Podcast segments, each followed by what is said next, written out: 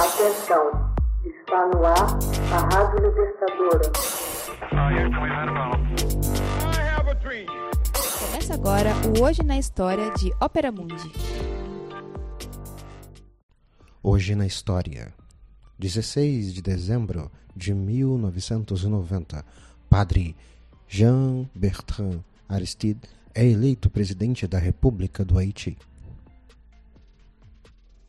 Em 16 de dezembro de 1990, o padre Jean Bertrand Aristide, de 37 anos, é eleito presidente da República do Haiti após muitos anos de conflito. A eleição deste militante pelos direitos humanos é acolhida com entusiasmo pela opinião democrática mundial. Mas ele logo foi derrubado por um golpe militar sangrento no dia 29 de setembro de 1991. Aristide voltou ao poder três anos depois, dentro de um furgão do exército estadunidense, sob a égide das Nações Unidas, e não conseguiu estabilizar a situação nacional com a saída dos capacetes azuis.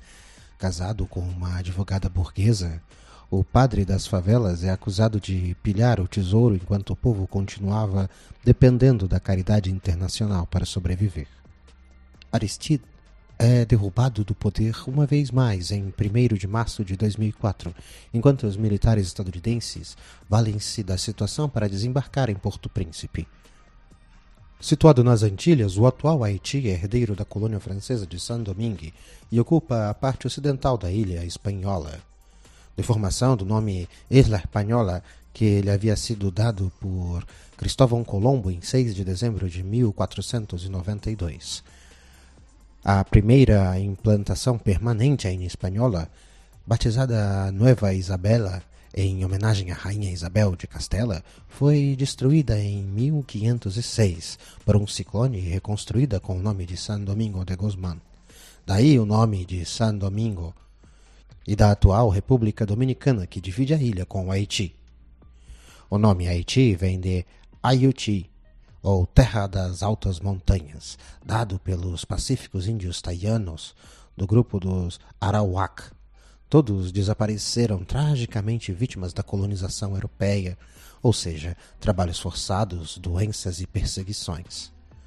Os primeiros espanhóis em busca de riqueza recebem da coroa terras com o direito de nelas fazer trabalhar os indígenas que ali viviam. Era o princípio do repartimento.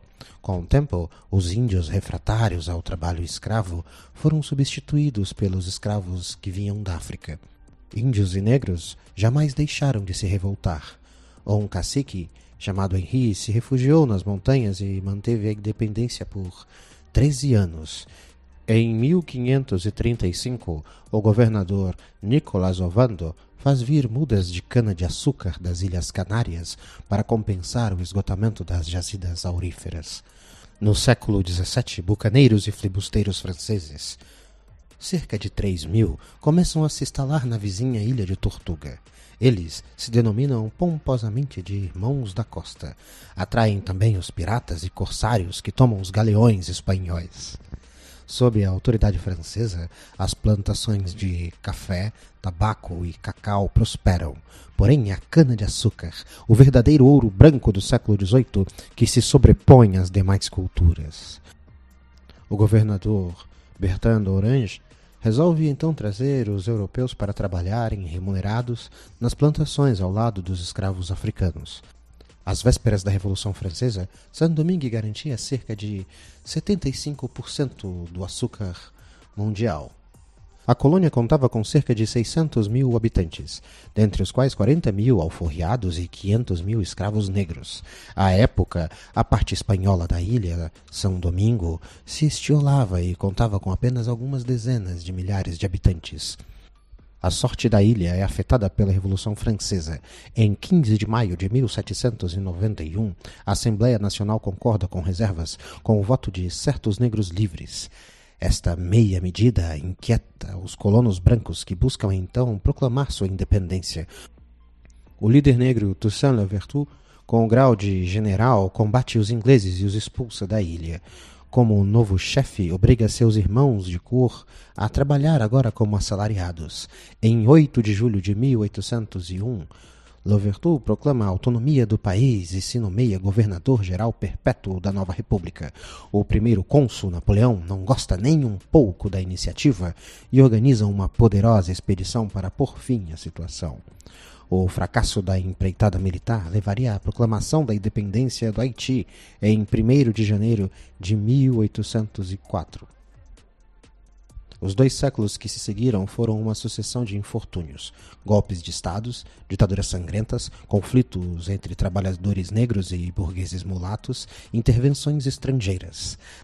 As terras, outrora férteis, sofreram erosão pelo desflorestamento e foram esterilizadas por práticas agrícolas arcaicas, tais como semeadura após queimadas, a ponto de a produção agrícola hoje ser duas vezes menor, menos voltuosa que nos tempos da escravidão. O Haiti sofreu acima de tudo a ausência de Estado e a sua elite sempre ignorou o significado de interesse nacional e bem público. O dramático terremoto no Haiti em janeiro de 2012 e a epidemia de cólera em 2011 tiveram suas consequências enfrentadas por países e organizações estrangeiras, sem o que a situação seria muito mais catastrófica. A par disso, a presença de tropas sob a égide da ONU conseguem apenas amenizar os conflitos sociais, aliviando no curto prazo a miséria que se abate sobre a grande parte do mundo haitiano. Hoje na história.